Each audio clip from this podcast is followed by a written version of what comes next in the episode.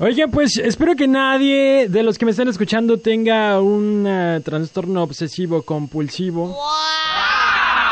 Quiero que vea usted su celular, lo mire fijamente y le digas, ¿qué hay? ¿Qué, qué me estás ocultando ahí?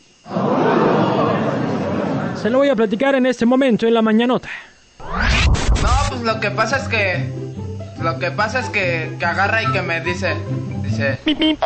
Para que tengas de qué platicar hoy. La mañanota. La mañanota. No, Nelly, no, no, no, no, no, no, no. Dice, dice NR, nada más mis fotos desnuda. Ah, lo borraste.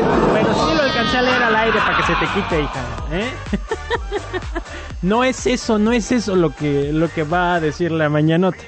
Resulta que un análisis que realizó la Asociación de Microbiología y Salud de España, tío, encontró que las pantallas de los celulares pueden albergar bacterias que causan enfermedades respiratorias de gravedad, hongos e infecciones.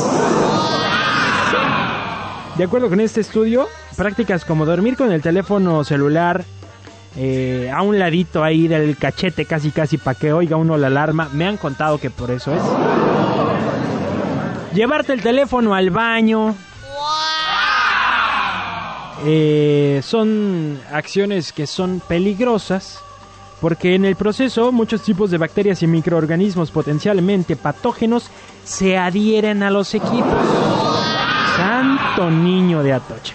Al igual que ocurre con las manos, los teléfonos constituyen un eh, reservorio importante de microorganismos debido a que entran en contacto con las propias manos y las de otras personas. Además de áreas como la boca, la nariz, las orejas y la piel, eh, de la cara que están colonizadas con bacterias o microorganismos potencialmente patógenos. Esto lo explicó Michele Macho Aispurua, que trabaja en el servicio de microbiología eh, clínica y control de la infección en el Hospital Universitario de Basurto, Bilbao, en España.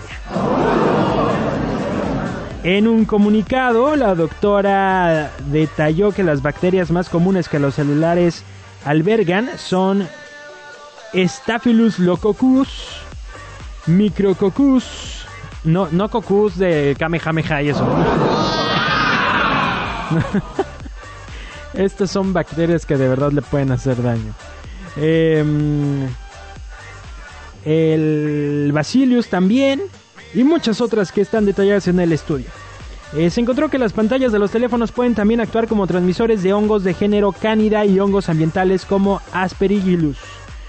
Como medida preventiva, por supuesto que los especialistas recomiendan lavarse las manos frecuentemente y limpiar de forma regular los dispositivos móviles para así evitar en lo posible la contaminación por estos microorganismos. Vuelva a ver su teléfono celular y vaya y busque un algodoncito, un poquito de alcohol a lo mejor o estas soluciones que venden para estar limpiando.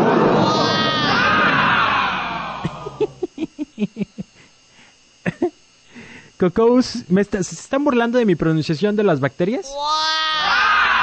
Les vuelvo a decir algo, ¿eh? Para que no se vayan a enfermar. Les vuelvo a decir, síganse burlando de mí. Vamos a hacer una pausa comercial y regresamos.